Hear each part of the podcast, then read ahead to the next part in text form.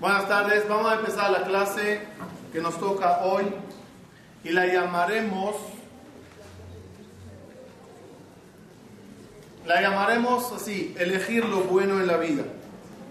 Como introducción, quiero que aprendamos una ley que no vamos a hablar de la ley, pero del concepto de esa ley. Hay una ley en, respecto a Shabbat, leyes de Shabbat, otra vez no vamos a hablar de la ley, nada más del concepto. Hay una ley en Shabbat que se llama Borer. ¿Qué significa Borer? Borer es separar y escoger algo.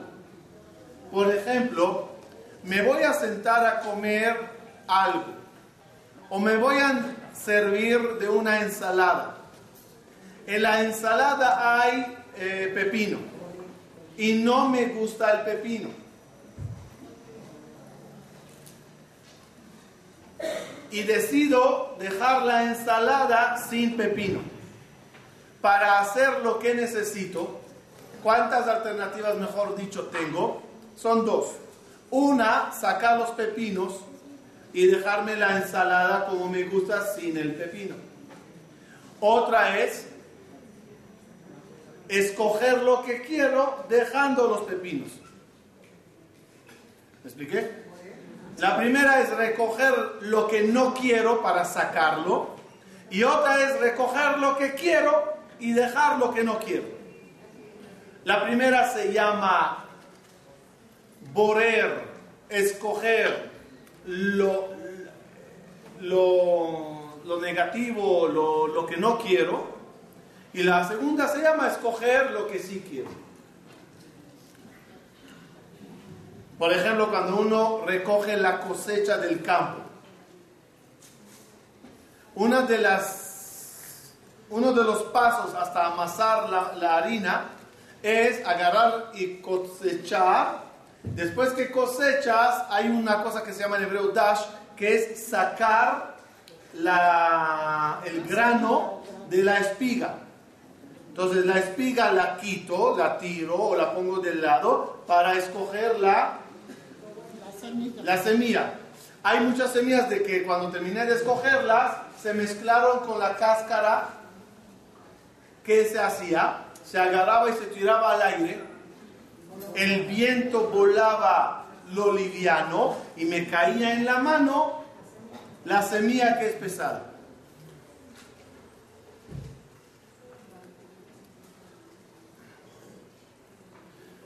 sin que nos demos cuenta, toda la vida la pasamos haciendo borero. A cada instante de la vida andamos escogiendo cosas, seleccionando y escogiendo lo malo o lo bueno. Ese sistema se ve desde la creación. Al principio, cuando Dios crea el mundo, ¿cómo se, cómo se veía el mundo al principio? Cuando arranca la, la, la, creación, ¿qué dice la Torah? Tohu ¿Qué es Tohu Babou? Explica Rashi, Todo estaba mezclado ahí a la vez. Oscuridad, luz, cielo, tierra, todo mezclado se llama Tohu El ejemplo más fácil de entender, camión de mudanza.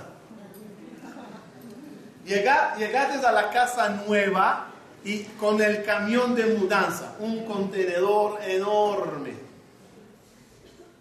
Abriste la puerta del contenedor, del camión. ¿Qué ves?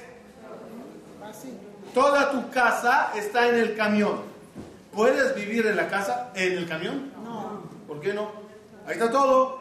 Ahí está todo, ahí está la lavadora, ahí está el sofá, ahí está la cama, ahí está el colchón, ahí está la utensilio, ahí está todo. ¿Todo cómo está?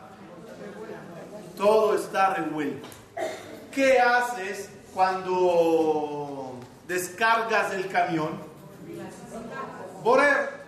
Empieza esto para acá, esto para allá esto a la basura, esto ya no entra. Eh, y así vas seleccionando y ordenando tu casa. Ahora puedes vivir.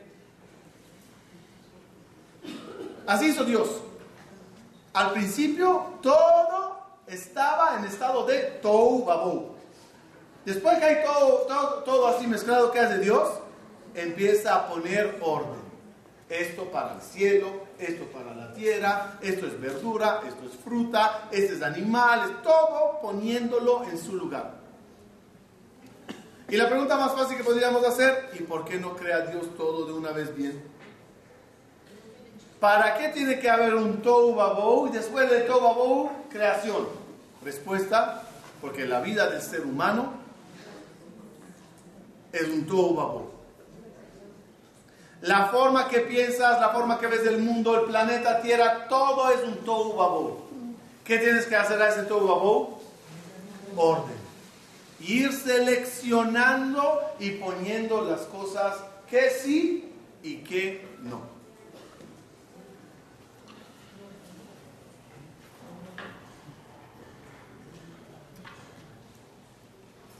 Es curioso para que vean cómo, cómo funciona eso en todas las áreas de la vida. ¿Saben cómo se estudia? No, no me imagino que lo saben porque no las toca a ustedes estudiar esos temas, pero ¿saben cómo se estudia Gemara? ¿Cómo los hombres estudian el Talmud eh, eh, babilonio, la Gemara? La Gemara es un desarrollo de un tema. Se agarra un tema, se lanza una pregunta y se empieza a desarrollar y desarrollar hasta llegar a la conclusión. ¿Cómo se llega a la conclusión? Se llama, en español por descarte. ¿Qué quiere decir por descarte? traes una pregunta e intentas responder. Y la cámara dice, no, no puede ser que es así por así, así. Y te rebota esa posibilidad. Ah, entonces a lo mejor la explicación es así. No, no puede ser. Hay un versículo que dice lo contrario. Y a lo mejor es así. No, no puede ser. Porque si sería así, se contradeciría con... Hasta que al final te trae la explicación que no tiene eh, refutación. Y esa es la conclusión. ¿Cómo, se llama? ¿Cómo llegamos a la conclusión? Por descarte. Sacamos la basura y dejamos la comida. Dejamos de lado lo que no es y llegamos a lo que es. ¿Cómo Abraham vino y llegó a Dios? ¿Cómo llegó Abraham vino a creer en Dios? Por descarte. Analiza. A lo mejor el sol es del Dios lo analiza, lo analiza, no, no puede ser, para acá. A mejor es la luna, intenta, intenta, no es, para acá. Y a mejor es, y a mejor es, y a mejor la estatua, y a mejor esto, no, no, no, no. Y llega a Dios. Eso se llama llegar a Dios por descarte. Descartas todo y llegas a lo positivo. ¿Cómo Dios nos entregó la Torah a nosotros? Por descarte. ¿Qué cuenta el Midrash? Fue Dios y preguntó a las demás naciones, ¿quieren la Torah? No, no, no. Llegó a nosotros, dijo, ¿quieren la Torah? Preguntamos, ¿cuánto cuesta? Dijo, gratis. Damos dos tablas. Entonces es, por descarte llegó a nosotros.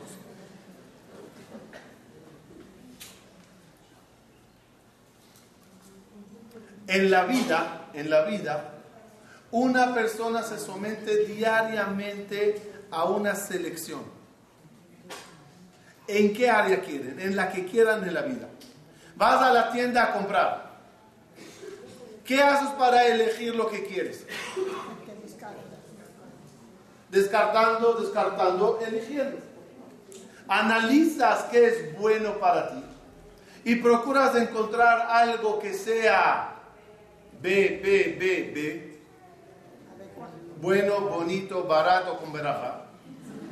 Y entonces dice, oh, eso es lo que me sirve. Y lo escogiste entre todo lo que se ofreció en la tienda. Te sientas en un restaurante a comer. ¿Cómo se elige el plato? Pues te traen todo una carta, ¿no? ¿Carta? Sí. Que sepan que en mi casa comemos a la carta. De verdad, qué bonito. Sí. La que sacas, come. Entonces, es a la carta con todo un menú. ¿Y qué haces? Vas viendo, esto sí me gusta, esto no se me apetece, esto es muy caro, esto es muy pesado, esto no está sano. Y escogiste lo que te sirvió. Con los amistades, ¿cómo es? Saber seleccionar.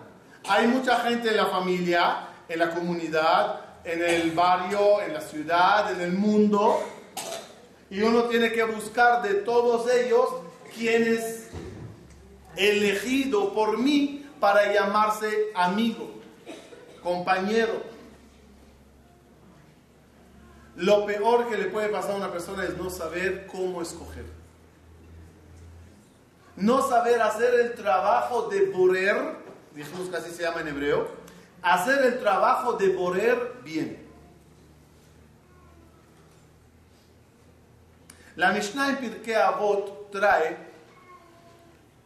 cuatro clases de alumnos hay, cuatro clases de oyentes que llegan a una conferencia. El público se divide en cuatro. Son cuatro categorías llamadas en hebreo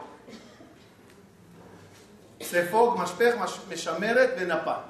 Sefog es esponja. Gente que viene a una clase y son esponja. ¿Qué agarró? ¿Qué absorbió? Todo. Gente que absorben todo. Segundo clase se llama Mashpech. Entró por aquí, salió por acá. ¿Para qué viniste? No sé, me relaja, me duermo. ¿Cómo no me agarré el otro día cerrado? ¿Qué conferencia te lanzaste? No pude dormir toda la noche. Dije, ¿qué tanto te.? No, dormí la conferencia, no pude dormir la noche. Entonces, hay mashpech, entra por aquí, sale por allá. O como dijimos una vez, que a veces en una conferencia se habla de cómo hay que cambiar, cómo hay que ser mejor, cómo hay... y una persona en vez de recibirlo, lo, rebota, lo endosa. Ojalá que la escuche que está aquí, justo para ella. Y qué lástima que mi prima no vino. Esta, esta clase como anillo al dedo. O sea, ¿qué hacemos? En vez de recibirlo, lo rebotamos, eso se llama mashpech. Mashpech es embudo, como entra por aquí y sale por allá. El Raham decía, si entra por aquí y sale por aquí, todavía es bueno, algo quedó en medio. A ver, lo peor es cuando ni entra. Son el tipo de gente que, al contrario de la esponja. La esponja que hizo, absorbió todo, este no absorbió nada. Tercer grado, se llama meshamere. Es como los barriles de vino el vino está arriba, pero toda la, no sé cómo se llama esa cosa, del vino cayó abajo. Es la persona que tiró el vino y se quedó con... ¿Tabasco? Eso. Entonces, ¿qué es decir? Es el tipo de que entró a la clase, había mucha información sabia, y había en medio unos chistes, unas cositas o una, una historia que no venían al caso. Se quedó con esto y tiró todo. Y el cuarto nivel, ¿cómo se llama? Napa. Napa es sedazo. ¿Sedazo? Diccionario español. Español, español. ¿Con qué se cierne la harina? Coladera, coladera es lo que hay en el, cernidor. Ok. Ahí, cernidor. Aprendan una palabra en España, se llama sedazo. Ok, total. Entonces agarra la cosa esa en la napa y empieza a cernir. El caso de la Mishnah explica que uno quiere los pedazos de trigo que no se molieron mucho para hacer sémola y esto, entonces tira lo que no quiere, que es la harina, y se queda con lo que quiere, que es los pedazos más grandes. Es el ejemplo de la persona que en una clase hace un trabajo de cernir y todas las cosas que no sirvieron como información importante, lo tira y agarra las cosas que le sirven, que son importantes, el mensaje, la moraleja, etc. La diferencia entre esos cuatro tipos, ¿cuál es? ¿Qué le falta al primero, a la esponja? Saber escoger. No sabe escoger. Acepta a todos. Si traduciremos ese perfil de persona a amigos y amistades, no sabe escoger. Todos pueden ser sus amigos. Todos pueden hablarle, influenciarle, no le importa, no sabe cernir. Él es Sefo. El otro tampoco sirve, es tan cerrado que no acepta nada. No escuchó nada. En amistades se bloquea de todos. El tercero es, casi el peor, porque siempre agarra lo malo. Y en una clase puede haber 20 niños maravillosos, uno es malo y con él se va. Y él es el perfecto, y él es el ideal. Pero mira a los demás, es el vino que él tira y la basura que agarra. Y el cuarto, que es el mejor, es el que sabe hacer una selección y decir, este me sirve y este no. En todas las áreas de la vida, aquel que sabe hacer un trabajo de borer bien, son la gente que tienen éxito en la vida, que tienen bendición en la vida. Agarremos ese ejemplo en comida y ahí se entiende todo. Cuando te sientas a comer, entre qué y qué se elija al comer.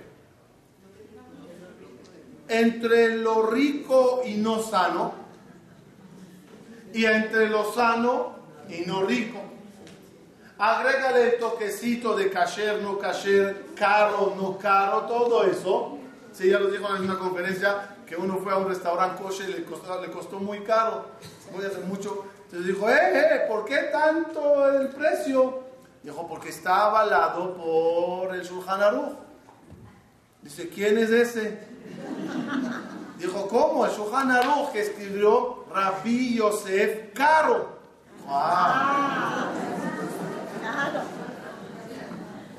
Entonces, entre elegir todo eso, al final pides tu plato. ¿Qué pasa aquel que eligió? Dejemos la, la kashrut o religión de lado eligió lo rico y no sano. Y toda la vida se metió a su cuerpo cosas dañinas. ¿Cómo está su estado de salud? Mal. ¿Por qué está mal? Porque eligió en su vida, cuando tenía la, posibilidad de elegir, eligió lo malo. Ahora que su cuerpo está mal, ¿tiene la posibilidad de elegir si estará él sano o no? No el resultado de la falta de salud es por lo que comió en la vida. Por elegir mal, termina sufriendo de salud. Igualito, copy-paste, en las cosas mentales. A veces uno elige cosas equivocadas en la vida. Una vez y otra y otra y otra y otra y otra. Al final todas esas elecciones negativas que terminan siendo en su vida un desastre. Y ya no tiene opción si elegir ser bueno o malo. Ya estás tan mal por tantas decisiones equivocadas que uno tomó en la vida. puede cambiar de idea, Sí, pero para eso ya, voy a hablar de la parte más, eh, más difícil. Pero de mientras vamos a ir compartiendo conceptos. Por lo tanto, lo más difícil en la vida es elegir lo bueno. ¿En qué áreas? Todas. Vamos a ver qué significa todas. Hay en hebreo un concepto muy importante, machshavah, tibur, masi. Pensar, hablar, actuar. En la forma de pensar. ¿No? La mente vuela. Las informaciones en el mundo no paran. ¿Qué tienes que hacer cuando ves tanta publicidad? tanta información, tanta apertura, la mente al final, ¿qué tiene que hacer? Cernir una selección. Esta idea va, esta idea no va. Y los diré algo, los diré algo. En la yeshiva, cuando éramos muchachos, teníamos que 17 años de ser, Venía un rabino muy grande, Rab venía a darnos clases cada martes, creo que era. Ese rabino era peso pesado, alto, alto calibre. Y era emoción llegar a ver ese rabino entrando a la yeshiva y la conferencia de él era conferencia de mucho peso. Normalmente era que él hacía un resumen del tema que estamos estudiando y lanzaba una pregunta muy difícil de resolver. Y todos nosotros nos rompíamos la cabeza intentar responder esa pregunta. y no había forma, las preguntas de él eran bombas. Y ahí cuando ya levantamos las manos, él empezaba a dar su clase, que era un desglose profundo, alágico, psicológico o, de musar o de alajá, depende del tema, y al final daba una explicación maravillosa, salíamos un día, no, perdón, varias veces, varias veces, él cuando venía a dar la clase, uno de los compañeros que teníamos de la yeshiva, que era un muchacho muy, pero muy superdotado, sabio, inteligente, afilado, se sentaba y el rabino terminaba de lanzar la pregunta y él así con un dedito decía, Rab, creo que la respuesta es así, así, así. Y el rabino cerraba el libro y decía, está bien, quería yo dar una clase, pero el muchacho ya la respondió de una toda la clase queda nula. Y muchas veces era al revés. Él lanzaba la explicación durante una hora y cuando estamos todos, wow, qué explicación, el muchacho levantaba la mano. Disculpe, rabino, no creo que es la respuesta, con todo respeto, porque así, así está escrito en tal lugar. El rabino decía, tienes razón, me arrepiento, me, me retracto de todo lo que dije. Era un muchacho muy inteligente y el rabino Medán muchas veces nos decía, este niño va a ser, este muchacho va a ser un jajá muy grande. Me encontré con él hace unos años en Israel. ¿Qué hay? ¿Cómo estás? Ese ya soy fuera de órbita. Ya no sé si, eh, totalmente afuera. Le digo que ya, ya sabía la respuesta, ya lo adivinábamos los amigos de él desde la yeshiva. Era un muchacho que no seleccionaba los libros que leía y leía libros de sectas, de cosas raras, y al abrir la mente a información tan eh, diferente, ajena, lo, que uno, lo, único que uno gana con eso, ¿qué es? Confundir la mente. En la vida hay que saber seleccionar. No todo se puede pensar. No, no todo se puede leer. No, no cada uno puede hablarme. Si, si las llevo a todos ustedes a un fin de semana, a un retiro, un seminario de budismo. ¿Ah? ¿Qué pasará? ¿Qué pasará? Así, una semana entera, no hay nada, no hay esposo, no hay niño, no hay nadie que molesta, no hay shopping, puro bombardeo pro budismo. ¿Qué pasaría? No sé si seríamos budistas, pero confusión sí se crearía. ¿Qué pasó? La, la mente no seleccionó y entonces entró información como a la computadora, entra un virus. Ya se empieza todo a enredar. Selección mental saber seleccionar en la mente lo que uno piensa. Machshava. Dibur, en el habla, también es así. Solo con una diferencia. En Machshava es selecciono qué entrará a mi mente y qué no entrará. En hablar, ¿cómo es? Selecciono lo que saco y lo que no saco. Un rabino dijo una frase bonita. Antes de una conferencia no preparo qué decir. Preparo qué no decir. Porque a veces también hay que saber que no, esto sí, esto es ahora, esto es después. ¿Saben cuál es el secreto más grande de preparar una buena conferencia? Es hacer justamente la selección. Te paras ante una biblioteca y empiezas a leer, a leer, a leer, a leer, a leer, y al final, ¿qué tienes que hacer? Seleccionar y elegir esto con esto y esto, y esto primero, esto después, con esto se termina, y así armas una conferencia. Cuando quieres hablarle a alguien, quieres corregir a un hijo, lo primero que tienes que hacer es pensar, seleccionar en la mente qué digo, qué no digo, cómo lo digo, cuándo lo digo, en qué tono lo digo. Y entonces cuando me paro delante vas haciendo berur. Quito esto, quito esto, ahora digo esto, después digo esto. Hay personas que no saben hacer ese berur de habla. Y cuando habla contigo te saca todo y se, justifique, se, justifican es que soy sincero. Pero nadie dijo que ser sincero en el habla es bueno. Se lo digo mucho a, los jóvenes antes de casarse, cuando salen con las muchachas y empiezan a desahogarse y contarla toda su vida. Y cuando llegan a las partes no tan agradables a una jovencita escuchar, de qué hizo y con quién y dónde y cuánto, entonces hacen un daño muy grande y no entienden que no es así, yo digo todo, no me guardo nada. ¿Quién dijo que hay que ser así? Hay que hacer una selección también cuando hablas. Hay cosas que se dicen y cosas que no se dicen. También a la esposa, también al esposo, también a los papás, también a los hijos. Y a lo mejor la selección es, no te lo digo hoy, te lo digo mañana, también es una selección. Uno de los errores más grandes que tienen ciertas parejas que creen que entre ambos, entre hombre y mujer, no hay la sonará.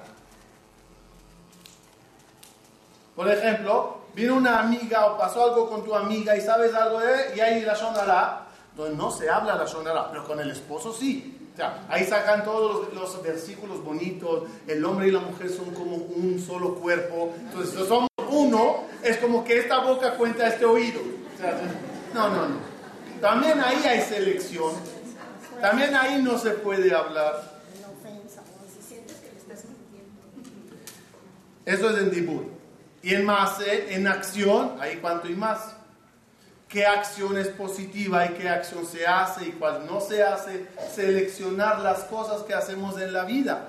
Ahí está todo, todo. Toda la Torah, ¿qué es? ¿Qué se hace y qué no se hace? Cernir, cernir y elegir lo correcto en la vida es el éxito, es la llave del éxito.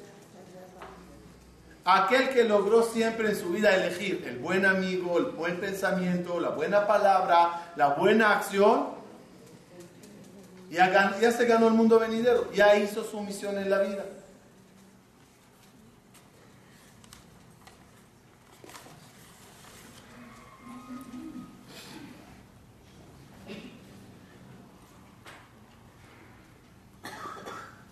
Esta tarea de discernir y elegir lo correcto en una época en la vida se da mucho a ver y a sentir, es cuando los jóvenes salen a conocer la pareja que con ella formarán la vida. Ahí se nota mamás todo lo que es elegir una gama de opciones y dentro de todas esas opciones agarrar y decir, este es, esta es. Qué difícil es elegir a la mera hora el que va a ser tu compañero o tu compañera de por vida. Y el que no tiene las herramientas de saber cómo se elige, le cuesta mucho. En la clase una de que dijimos del Sefog, de la esponja, esa clase que dice todos me sirven, no importa. En tal que diga que sí, me caso. El mashpech es el que nadie le sirve. No, no, no, y no.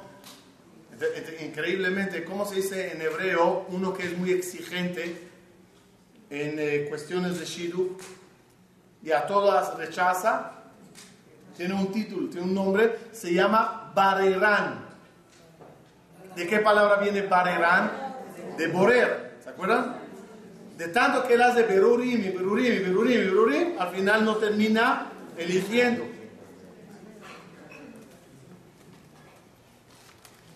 Entonces, primer paso, ¿cuál es? Saber que constantemente en la vida estamos haciendo un trabajo de Borel. Y la misión de nosotros es elegir lo bueno. ¿Cuál es, cuál es el segundo paso? ¿Cuál es la dificultad? Saber que es bueno. Nadie elige algo malo, sino que cada uno que elige el mal piensa que ese mal que es es bueno. Dijo Dios en la Torah, te doy ante ti la vida y la muerte, lo bueno y lo malo. Elige la vida. Escoge la vida, escoge lo bueno. No entiendo. ¿Para qué Dios me tiene que decir escoge la vida? ¿Y qué pensó Dios? ¿Que voy a escoger la muerte? Todos estamos escogiendo la vida. A menos que una persona quiera suicidarse. Ahí escogió él la muerte. Había un gallego que quería suicidarse. Entonces agarró la cuerda y la amarró aquí. Entra su amigo y dice, Manolo, ¿qué haces? Dice, nada, me voy a suicidar. Dice, está bien, suicídate, pero amáralo aquí, no aquí. Si estás loco, lo intenté, casi me ahogo.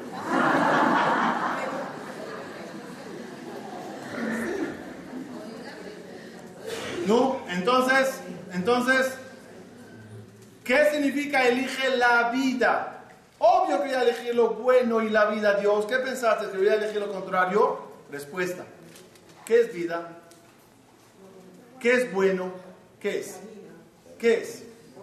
Hay un joven que el sábado de la noche para él vida y bueno es irse a un antro, a una discoteca, tomar, bailar y hacer locuras y hacer de todo, eso la pasó bien. Y si vengo y le digo, oye joven, hoy es sábado de la noche, en vez que salgas, vamos a ir a clase de Torah, ¿qué me dirá? No, eso es muerte, esto es vida. Me voy a otra clase de joven del otro extremo y le digo, oye, ¿qué te parece? Vamos hoy a un antro, nos emborrachamos, ¿de lo que me va a decir? No, eso es muerte. Entonces, ¿qué vas a hacer hoy? Vida. Voy a sentarme a leer, a estudiar. ¿Qué quiere decir? Que el concepto vida y muerte varía mucho. Entonces, todos entendemos que hacemos un trabajo de selección, ¿ok? Pero cuando ya llego a seleccionar lo bueno, ¿qué es lo bueno? Porque lo bueno para uno es malo para otro.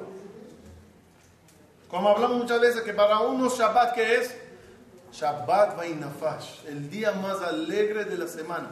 Y para otros Shabbat, ¿qué es? Arresto domiciliario. Entonces cada uno lo ve de otro ángulo.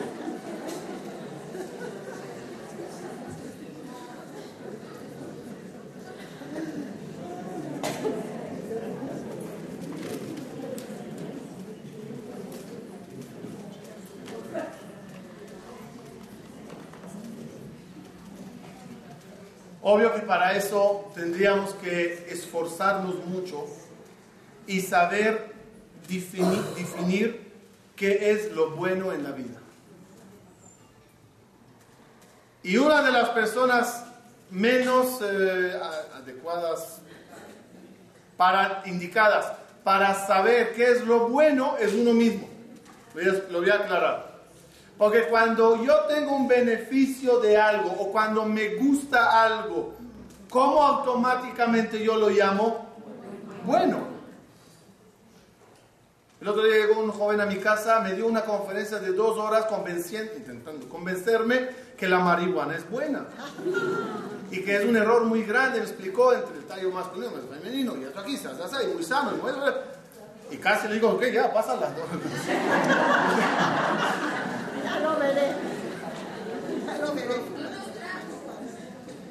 No, no para, para experimentar, no, para ver ajá, ¿no? Por mi besamim o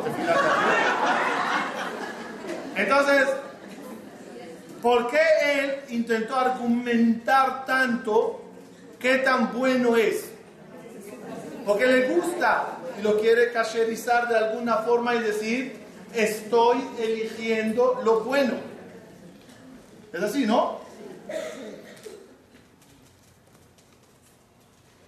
O por ejemplo alguien decide estar en dieta y le ponen algo a comer y está muy rico. ¿Qué empieza a hacer?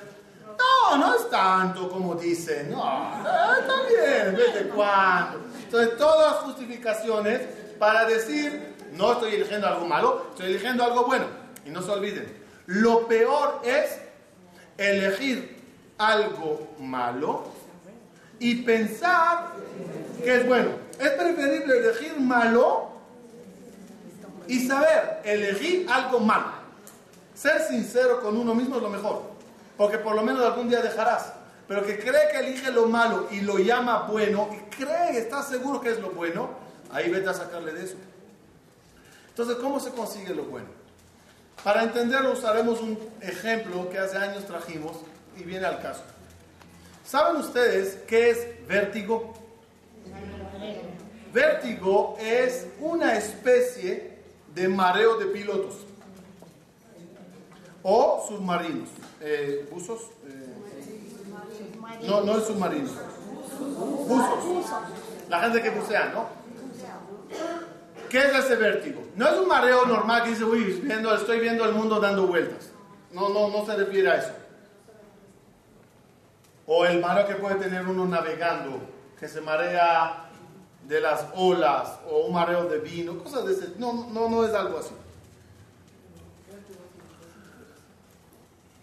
Como dijo una vez un señor a su esposa, eres para mí como el mar. Dijo que tanto te relajo así. No, me mareas.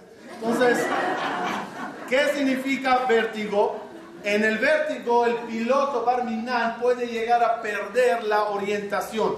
Derecha le parece izquierda, izquierda le parece derecha, arriba le parece abajo y viceversa. Como dijo uno de los pilotos, juraba que, la noche estaba volando, juraba que las luces de los barcos eran estrellas. Y normalmente un piloto que sufra de vértigo es estrellarse seguro. Sea que piense que está bajando y en verdad está saliendo fuera de la atmósfera, o sea que va bajando, o sea que va pensando que está subiendo y de verdad va de picada hacia abajo. ¿Cuál es la salvación de un piloto que le agarró el vértigo? Digamos que está solo, está, está piloteando solo. ¿Cuál es la única salvación que puede tener ese piloto? Es, es reconocer que él está en estado de vértigo y llamar a torres de control y pedir ayuda. ¿Qué pasará con torres de control? ¿Cómo le ayudará torres de control? Le van a decir, gira a la derecha. Cuando en verdad, ¿dónde quieren que él vaya? Izquierda. Le van a decir, sube. Cuando en verdad quiere que baje. Y le irán dando orientaciones que van en contra de su lógica. Pero su lógica está mal, ese es el problema. Dichoso aquel que tiene una torre de control en la vida que le puede decir qué es bueno y qué es malo. El ser humano puede estar normalmente en un vértigo constante, que ya no sabe elegir entre lo bueno y lo malo. Las cosas malas de la vida le pueden parecer vida, maravillosas, y en verdad está eligiendo el camino incorrecto. Tener una torre de control que te podrá decir, no, eso está mal. Y aunque no te parezca obedecer, si el piloto se aferra a hacer lo que él quiere y no lo que el torre de control dice, se estrella. El sabio busca una torre de control que le ayude a ver el panorama de la vida. ¿Saben qué me recuerda eso? Una vez fui con mis hijos a la granja, la granja aquí, las de Américas, ahí. La granja. Entonces fuimos a la granja y no sé si estaban allá o si se recuerdan, hay un lugar que hay un laberinto. Ahí nos deja a los niños, vamos a entrar al laberinto. Y me arrepentí. Entramos al laberinto y da vueltas y sale, intenta y no encontraba la salida. Y los niños te ven como, papi, jabón, nos metiste a este rollo, sácanos. No encontraba la salida. No sé si saben, allá hay un puente, es que pasa por encima de las paredes del laberinto. Vine yo los dije a los niños, ¿saben qué? Espérenme aquí. Fui, subí al puente y parado en, en el puente, ¿qué ves? Todo el panorama del laberinto. Muy bien, niños, a la derecha. Muy bien, izquierda, porque yo veo la salida y veo el camino. Imagínense que mi hijo de repente me diría, no papi, no creo que es por ahí. ¿Qué le diría? Cállate, ¿qué sabes tú? Yo estoy aquí arriba viéndolo. Y así salieron. Después del problema que yo no salí, pero está bien. La vida a veces es un laberinto. Y necesitas de alguien que esté por encima del laberinto para decirte qué camino es bueno y qué camino es malo. Porque uno con su soborno de los placeres decide a veces que lo malo es bueno en tal de gozar, en tal de disfrutar de X cosa.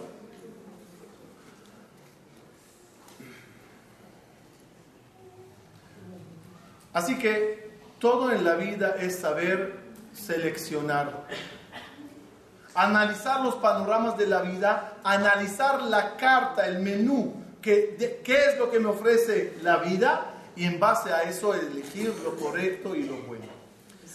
Para ir cerrando la idea, cada uno de nosotros, cuando come una fruta, por ejemplo, hay frutas que hay que quitar lo malo, es decir, la cáscara, para llegar a lo bueno que es la fruta. Y hay al revés, hay frutas que tienes que comer la, la, fruta y al final te toca el hueso, el centro, que es lo que se tira. Ustedes saben que ese trabajo de frutas existe también con personas, con amigos. No quiere decir que hay amigo bueno y hay amigo malo. En cada persona mala puede haber un punto bueno. En cada persona buena puede haber un hueso malo. Si vas a buscar una fruta buena, existe, pero es difícil de conseguir. ¿Qué tienes que hacer en la vida? Ser social, respetar a todos, amar a todos pero saber sacar de cada uno el punto positivo. Ejemplo, ejemplo, ejemplo, ejemplo, ejemplo, ejemplo. Había un rabino, se llamaba Rabbi Meir Balanés. Él, su maestro, se llamaba Elisha Ben Abuyá. Elisha Ben terminó renegando y se hizo ateo. Rabí Meir era su alumno en la época que él era rabino y siguió estudiando con él después que renegó. La Gemara en Masajá pregunta, ¿cómo hizo Rabí Meir de estudiar con Elisha Ben Abuya? Entonces la Gemara trae dos términos que cuando lo lees no te das cuenta de la profundidad, pero uno de los comentaristas, no me acuerdo quién era, ahí lo aclara bien. Dice, Rabbi Meir trató a su maestro como un dátil. Después dice, otro Rabbi Meir trató a su maestro como granada. Al, parecer, como cada uno trajo otro ejemplo de frutas, pero profundizando se entiende maravillosamente. Rabbi Meir, cuando él era rabino, ¿sí? ya en esa época cuenta la Gemara que tenía un defecto muy grande. Leía muchos libros de ateísmo. ¿Se acuerdan del caso que los conté? Parecido a eso. Leía libros de ateísmo. Y tenía internamente ideas muy malas. Pero en las clases no se veía. ¿Qué hizo Rabbi Meir? Iba a estudiar con él y le trataba al maestro como un dátil. ¿Cuál es el punto de comparación con el dátil? Fruta por afuera. Adentro hay un hueso, hay una basura. Esa la ignoro. Después se, se, eh, renegó Rabbi Meir Balanes, eh, perdón, el Shaben y ya era uno que parecía no religioso cabalgaba adrede en Shabbat, es como un rabino que de repente se afeita y empieza a manejar su...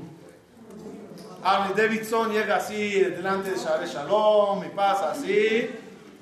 Pero dentro de él tenía explicaciones muy bonitas del judaísmo y de la Torah. Y Rabbi Meir Balanés se sentaba a estudiar con él para recibir esa información, para que no se pierda. ¿Cómo le trató en ese entonces? Como granada. ¿Por qué granada? Ves al rabino y ¿qué ves? Una cáscara. Pero dentro ¿qué hay? Fruta. Cada uno, sus amigos son así. Unos dátiles y unos granadas. Todos tienen algo bueno. Si no sabes elegir, te, te transmitirán lo bueno y lo malo. Hay que saber comer frutas. Hay que saber asociarse con ciertos amigos. Esta persona se ve cáscara, pero hay en él unas cosas muy bonitas. Seré su amigo para sacar nada más de esas cosas. Esta persona se ve muy buena, pero mira que descubrí de él, no importa. Saca lo bueno de cada uno. Saca lo bueno de cada cosa en la vida. Ser personas que vemos lo positivo en la vida es el éxito. ¿Quieres ser una persona que siempre escoja mal? Lo lograrás. Ser una persona que escoge bien es difícil, pero es lo maravilloso. Busquemos en cada uno su bueno. Veamos cada cosa en la vida como algo bueno. Mejor la semana que viene hablaremos más de ese tema. Nada más para cerrar la idea. Ojalá que seamos, como dije en Shabbatón, mariposa y no mosca. ¿Cuál es la diferencia entre mosca y mariposa? Dos voladores entraron a tu casa, mariposa y, mosca. La mosca que busca? La basura, lo malo, lo sucio. La mariposa que busca? Las flores, lo bonito. Hay personas que son mosca, siempre lo malo, siempre escoger lo malo. Ser mariposa y buscar las cosas buenas en la vida es un, es un logro muy grande. Ojalá que logremos siempre saber escoger lo bueno para nosotros en la vida. Gracias.